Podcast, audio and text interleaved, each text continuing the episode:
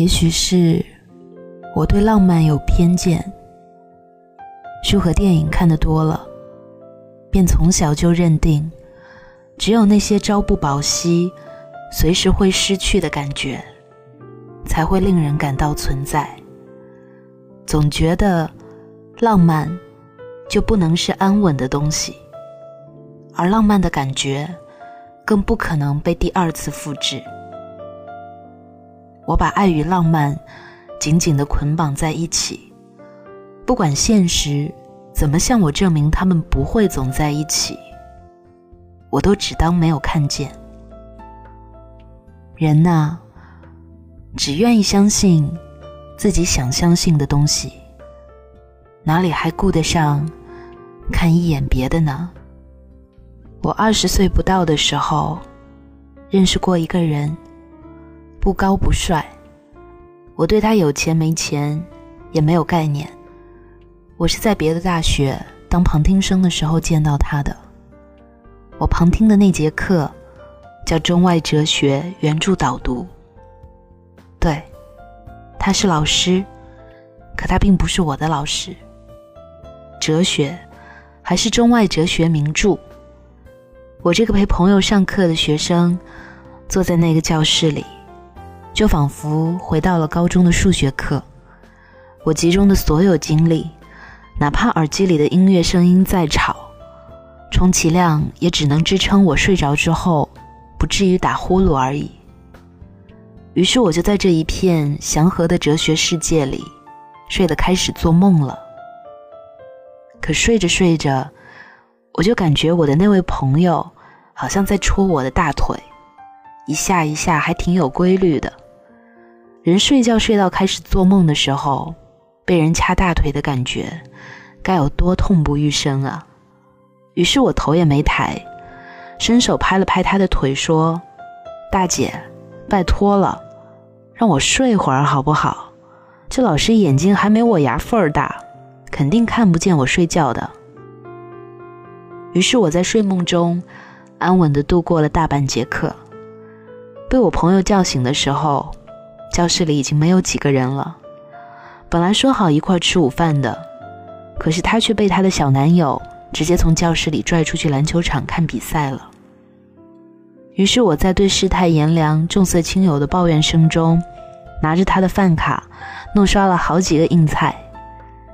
他们食堂伙食是出了名的好，我随便找了一个空桌就坐下来。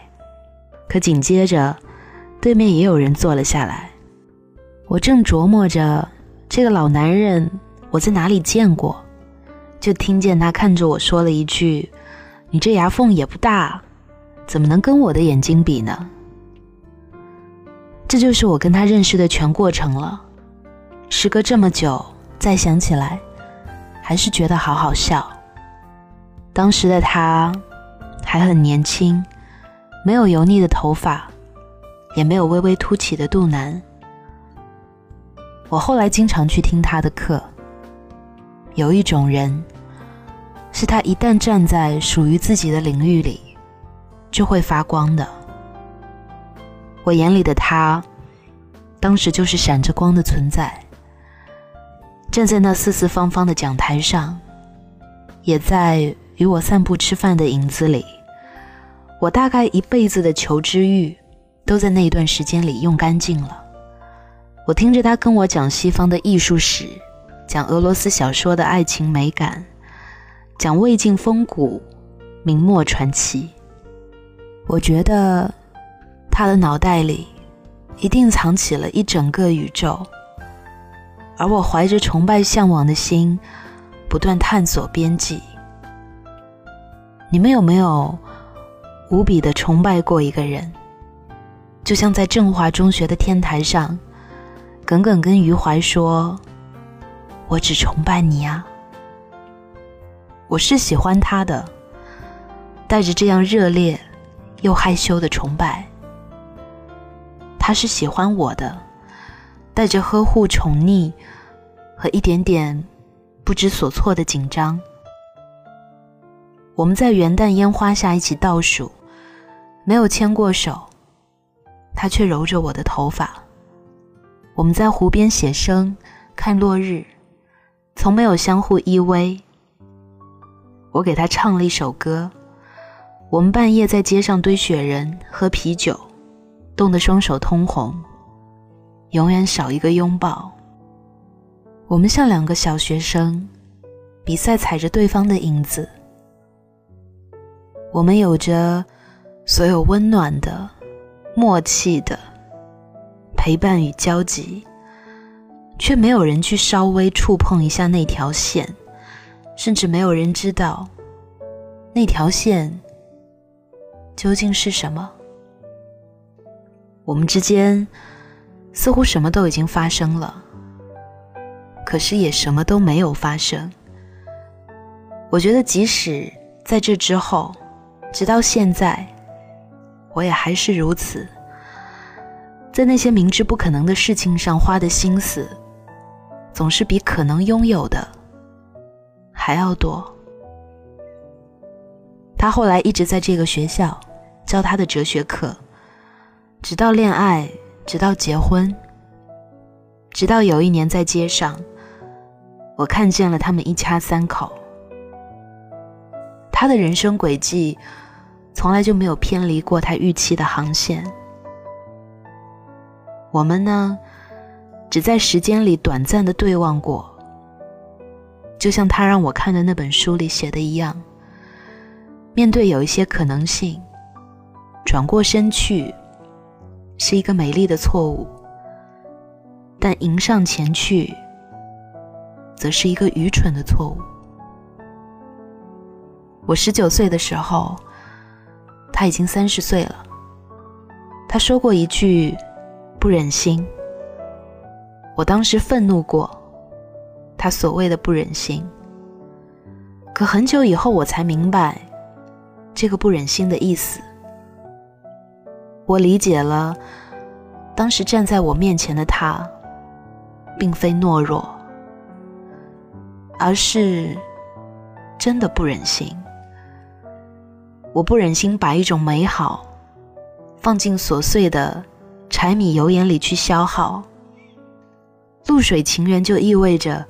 总有出局的一天，而这不一定就是一件坏事情。现在我还是怀着那种偏执的浪漫主义，在不断的探寻值得我崇拜的东西。虽然歌里唱，我也把浪漫燃尽了，你也别妄叹何必了。但时间。和曾经的人，已经告诉了我，原来并没有哪一种爱情，哪一种浪漫，真的是空前绝后的。好了，今天的节目就到这里了，欢迎大家添加我的新浪微博，还有微信公众号“木子仙女”，跟我分享你的故事和心情。晚安。好梦在朋友那儿听说知心的你曾回来过想请他替我向你问候只为了怕见了说不出口你对以往的感触还多不多？曾让我心碎的你我依然深爱着，在朋友那儿听说，知心的你曾找过